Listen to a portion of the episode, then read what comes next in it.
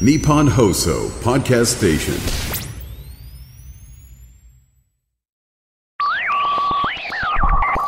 漫画のラジオ。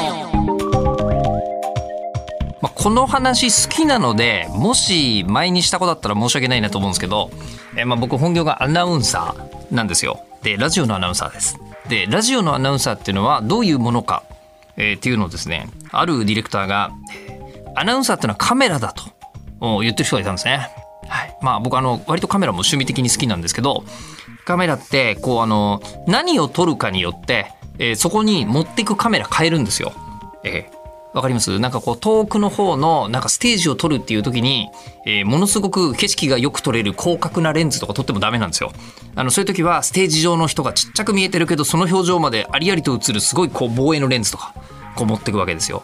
でそれと同じような感じで、えーアナウンサーでも例えばですね、えー僕をプロレス会場に連れて行っても、えー大したことは言えません。なぜならプロレスラーについて全然詳しくないから、えっ、と、こう、あのプロレスラーにはこんな昔のこうね、えーこう、なんすか、事情がありまして、こんな戦いをしてるんですよ、みたいなことは言えない。で、逆にこう、あの、漫画とかアニメのことだったら、あの、普通のスポーツアナウンサーの方が見て、えーなんか、あんまり、このアニメってどういうことなんですかっていうところで、いや、これはこのスタジオっていうのが昔ありまして、このスタジオとこの監督が組んだ時は、実はこういう作品が昔ありまして、みたいなこととかが、僕だと言えると。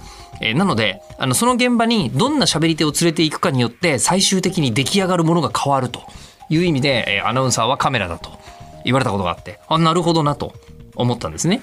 で、えーそんな中、えー漫画家さんというのは、もうあのカメラどころか、えーカメラであり脚本家であり監督であり役者さんみたいな存在じゃないですか。でそういう方がどこにいて誰のために書くのかってものすごくあの面白い、えー話だと思っていてこのラジオでは割とそういう話よくしてるんですが、えー川上純子さんは今フランスにいらっしゃるわけじゃないですか。でフランスにいらっしゃってフランスのことをもちろんお書きになっているパリパリ伝説その一方でえものすごく生活実感のある中学生日記みたいな作品も書いていてこれ一体どういうことなんだろうということで、今回そんなお話を聞いております。では、えー今回ですね、川上純子さん最終回になりますね。いつもの質問もしております。第4回、スタートです。パリパリ伝説って言われたら絶対に深刻にならないだろうっていう感じとか、タイトルも含めて僕はたまらなく好きですが。あありがとうございます。いやでえっ、とまあそうやって、まあ、エッセイ作品を書き始めて苦労されているのかうんうん。それともあの書くことが次々あって大変なのは書く作業であって、ネタ選びとかには困らないとかなんでしょうか、いやー、両方ですかね。なんかか書くことで救われてるところもあるし、ネタ探しのちょっと今月何もやってないからネタがないみたいな時もありますし、でもう20年ぐらい住んでるから、多分フランスに来たばかりの人とかに比べても全てがそんなに新鮮じゃないから、そんなにびっくりすることもまあ未だにまあまあまあありますけど、少なくなってくるし、ネタ探しは大変ですね。あの書くことによって救われてるっていうのはうん。やっぱりこう海外暮らしをしてると困ることとか、あのうんストレスに感じることとかがうんうん。いっぱい終わりなのかなと。うーん。なんか確かにそれをストレートに出してる回もあるんですけど、基本的に助けられるっていうことの理由は、なんかこう、紙に書いて、あの、文字にすることでちょっともう気分がすっきりするっていうのもあるし、そのキャラクターが自分自身のキャラクターがあのシンプルな絵なので、なんか大したことないやみたいに思えるんですよねなんか。うん、自分のキャラクターデザインがシンプルだったから救われてる。そうなんすごい言い方が難しいんですけどなんかあ悩んでるのこいつなんだなんか大したことねえなみたいななんていうのかなななんだろう自分を客観視できるってことですかね。この丸にうん、ちょっと何かが枝生えているさんですね。そううんあそれだとあああのちょうど今今年の直木賞作読んでたんですけど、えーああの小引町の仇討ちっていう、えーあの永井紗耶子さんという小説家の作品ですが、えーそれで出てくるのが最後人間こうあの焼いちまったらみんな骨っていうキャラクターが出てくるんですけどはいはい。なんかそういう感じに近いのかなと。うーん。なんかこう、多分自分の性格的に頭の中でこう、わーってもやもやっていっぱいになっちゃうから、なんかそれを絵に落とし込むことで、こう自分も引いて見えて、なんか、あ、なんかこう自分のせいじゃんとか、あなんか、ギャギャ言ってるけど大したことないじゃんとか、自分で自分に言ってあげられる感じですかね。ああ、こうあのそのいろんなことを感じて考えてしまうってきっとクリエイターさんだからだとうん。思うんですけどうんそことの距離を取るのにエッセイがすごく、なんですかね機能的というか、そうですね。なんかもう、なんか気を散らしていくって感じの感じですかね。なんかこう、まあ考えすぎてもしょうがないやっていう気持ちになれるっていうか。うん。あのそのやっぱり、まあ、身の回りにあの起こることが人に伝えたい面白いことが多いからエッセイが始まる。はすごくわかるのですが、同時にもう生活環境がフランスにこう移ったのにうん。あの日本で読んでもらうための作品を書くうん。っていう創作の方もなさってらっしゃるじゃないですか。そうですね。えうんでこれがあのーんなんて言うんでしょう住んでないところのうん。生活感のある物語をうん。例えば中学生日記でとかではお書きじゃないですか。うん。うん。うん。これってうん。どうしてるんですかっていうの変な話なんですけど。多分それはもう本当に、あの、昔の少女漫画の外国ものを描いてる人と同じ気持ちなんじゃないですかね。うん。あその逆バージョンっていうか、はい。今海外に住んでるから、まあ、日本のこと多少は分かりますけど日本人だからなんかファンタジー的な感じですかね。うん今じゃああの日本にうん、若干ファンタジーを感じていらっしゃる？感じてますね。えそうなるんですか？感じてますよ。うん、あのなんかはい、キャンディーキャンディーならイギリスになら白馬の王子様がきっといるに違いないとそう。思える。うように、はい。日本だったらもっといいなんか便利なものがあるに違いないとか日本だったらコンビニが24時間やってるのにみたいなそういう気持ちですかね。うん。あ日本ってフランスから見るとどこか夢の国なんですか？いや、夢、うん、そうですね。全、うん。まとりあえず全然、なんだろう。ファンタジーを感じるんじゃないですか？わかんないですけど。先ほどあのうんコンビニが24時間やってるってうん。ありましたけどはい。や逆にフランスはやってないんですか？ってないですよ。そう。本当に一番遅くて23時とかで、ちっちゃいスーパーやってる時ありますけど、はいそれが一番遅い感じです。でその分バカンスはないし、うん。ええうん。なんか街も大体綺麗ですそうですよね。うん。えじゃあその日本っていう国のあのもちろん実感っていうのもあると思いますけど、普通に日本の高校で、えー過ごしてた男性からするとうん。いやそうそう黒岩くんいないよっていう そうですか。同世代の男性数百人知り合いいると思いますけどあんなに危うい存在感の男性は知り合いにはいないな。そうかもしれない。そうですね。うん。っていうのは日本に住んでいたらできなかった作品かもしれないってことですか、あ、それはちょっとあるかもしれないです。ね確かにすごいリアル感とかを求めては書いてないです。うん、リアル感を求めてはいない。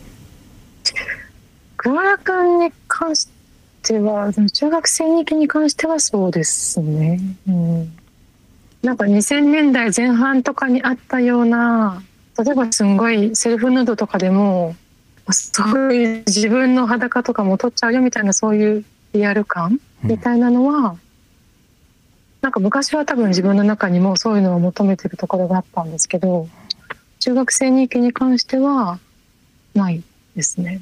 あすごい難しいですね。すいません分かりにくくて。いいえ、あの、これが言葉にならないから作品になっていらっしゃるんだと思うんで、ああかっこいい。そうそういうことにしておきましょう。そうですね。うん。でもお話聞いてると、あの、はい。言葉の外側の雰囲気でうん。いろんなものがうん、伝わってくるなとは思いますが、あそうですか。はい。うん。じゃあ、やっぱり住んでないことを日本を舞台にした作品を作ることに関して、うんえーハンディに感じたことはないっていうことをいや、ハンディは感じてますよ。なんか、そう。今、女子高生の靴下の丈がどうなってるかとかよくわからないし、うん。なんか、東京に住んでたら、もう街に出たら、いろいろ今流行ってるものが見えるじゃないですか。はい。それもなんか自分で、今どうなってんの？って探しに行かなきゃいけないっていう不便さはありますよね。うん。あの、探しに行くのは、はい。あのー、ネットで探されたりとかするんですか？そうですね。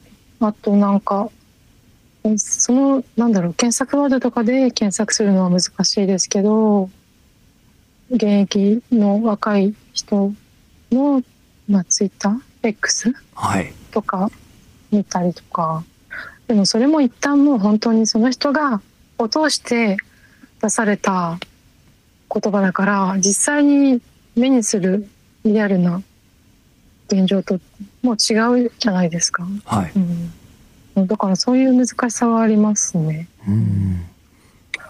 まあ、だけどそれよりも、住んでないからこそ得られるファンタジー感の方がうん。作品にプラスになっているのではと。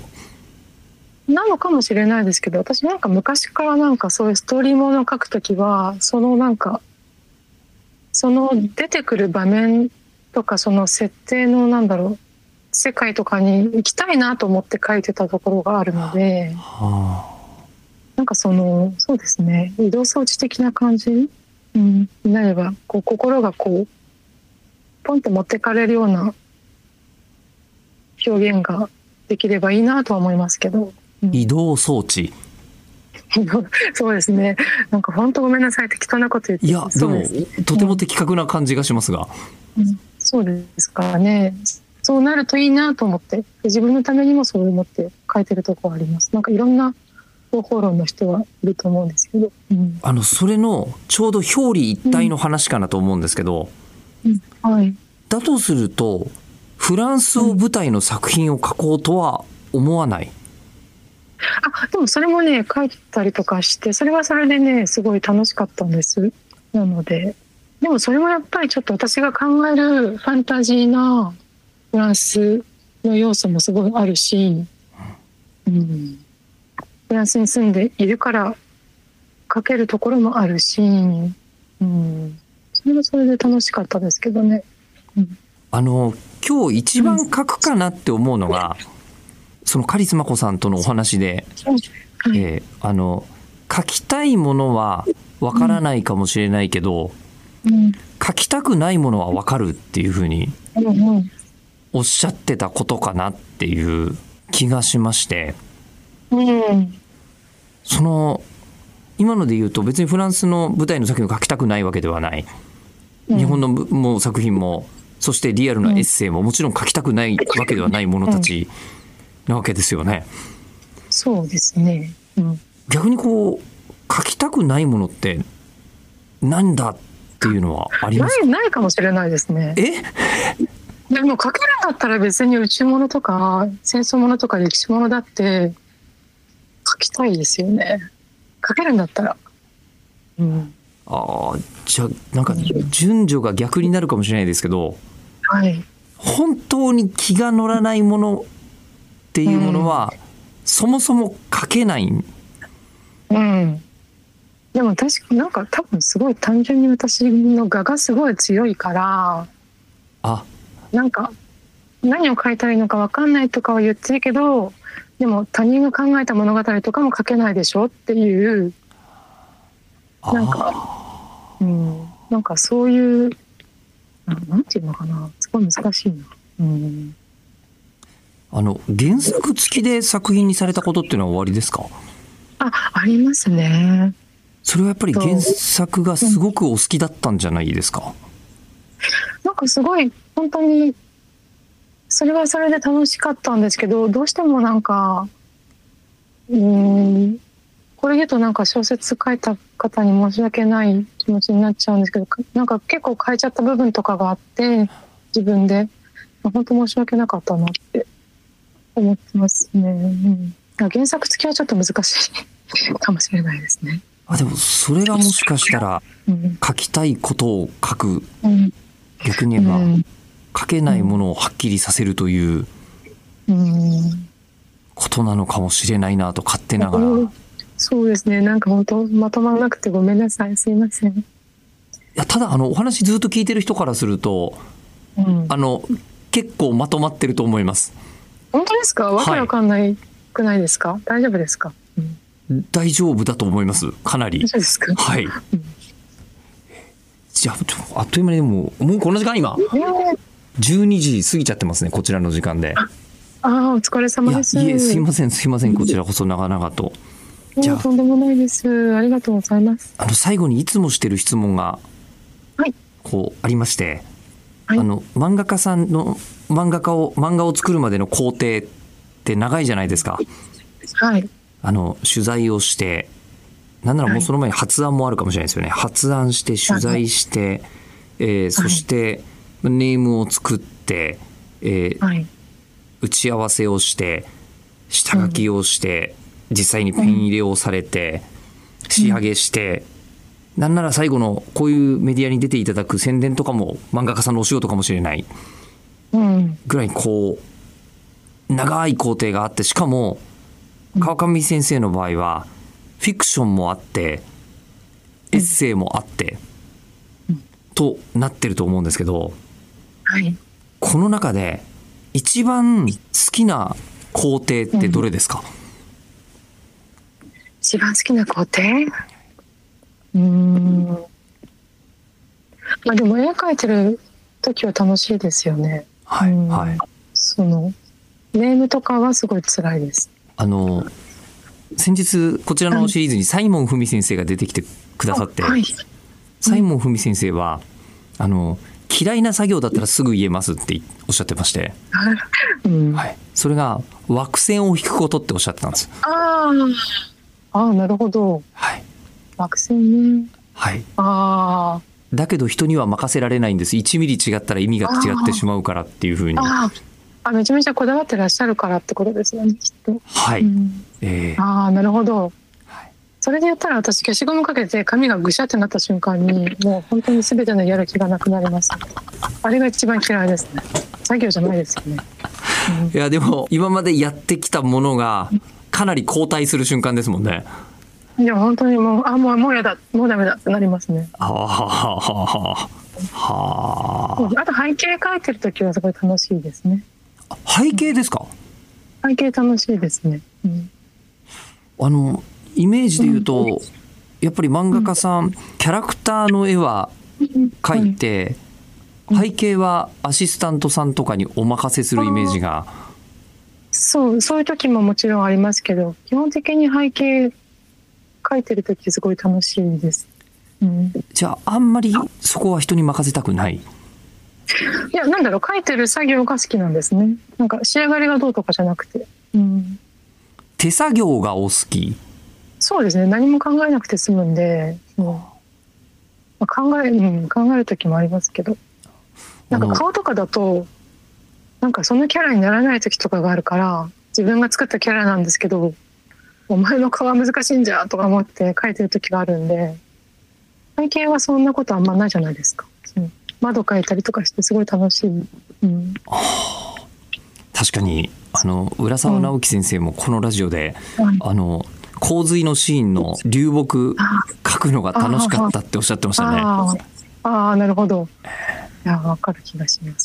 うん、作業中もあのうん。割と耳が開いているのでラジオを聞いてくださってる方って漫画家さんには結構いらっしゃるとお伺いしてるのですが。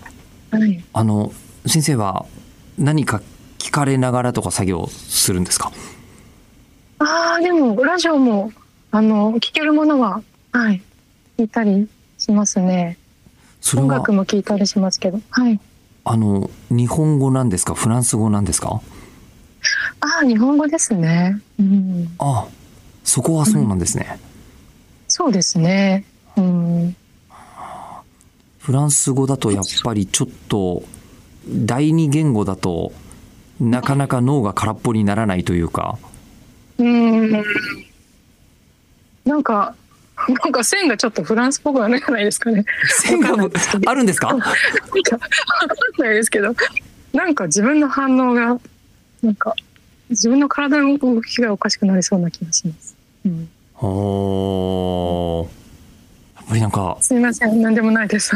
ごめんなさい。いえ今日あの今日のお話もものすごく面白かったんですけど本当ですか？はいあのフランスに直接お邪魔してもし話を聞けるとするとなんかもっととてつもなくえって思うようなすごい発見がいっぱいありそうな気がするってそうですかね。今日思いましたああ、じゃあ次回はぜひフランスで。南仏でええいやそうですね。ちょっとあの僕からするとパリパリ伝説がそれこそベルサイユのバラ的なフランスには何かのファンタジーがあるんだってうんうん。思っている気もするんであ、じゃあがっかりするかもしれない ですね。えでもそのなんかがっかりのリアリティも含めてちょっと行ってみたいなって思いましたぜひぜひイギリスに行かれたんですよね。あのイギリスで大英博物館で漫画展やってる時にああ、はいはいはい。ああ、そうかそうか。はいあそれこそ行かれませんでしたか？はい、行けなかったですね。うん、行ってないですね、あの時は。コロナの直前だったんですけどねああ、そうそうなかん。ですようん、いやありがとうございます。今日は本当に長時間いただざいてしまいまして失礼いたしました。いやお話。面白かったです。じゃあ収録はここまでとはいうん。させていただきたいと思います。ありがとうございました。ありがとうございました。という川上純子さんのお話でございました。えー多分こうご本人はそんなことないよっていうふうにすごくおっしゃりそうな気がしますけどめちゃめちゃ器が大きいなって勝手に思ってました。やっぱりこのパリパリ伝説みたいな作品と中学生日記みたいなあの人の心の全然違う部分を刺激する作品を一人で書けるっていうのはいやなんかねあのなんでしょう小さなさまつなことよりも大切なことがあるみたいなことがねなんかひしひしと今回は伝わってきたなっていう感じがいたしますがさあじゃあそれでは、えーこの漫画のラジオ続いて、えー2月に入りましてまたあのお話を聞く先生が変わるわけですが、えーなんとですねえ次回は千葉哲也さんです。えーっていうふうにね思われるかもしれませんがあのなんとお受けいただけたんですよもうだから明日のジョーの話とかを、えー実はご自宅にお邪魔して聞くというですねえーことで。でしかももう千葉先生ってあの割といろんなあのこうメディアにちゃんとお答えいただける方ではあるんですけどあのそれで他で出てるのと同じ話ではと思いながら、えーちょっとあのこうなんていうんですかね、えー千葉哲也先生の前で私とあの石川ディレクターと2人で小さくなりながら話をあのちょっとお伺いして参りました、えー次回配信は2月の4日の日曜日、えー午後6時配信予定でございます。いやこれでも本当に本当にちょっとね、あの、千葉哲也さんにお会いしたこと自体がものすごく貴重な経験でした。はい。えーお楽しみに。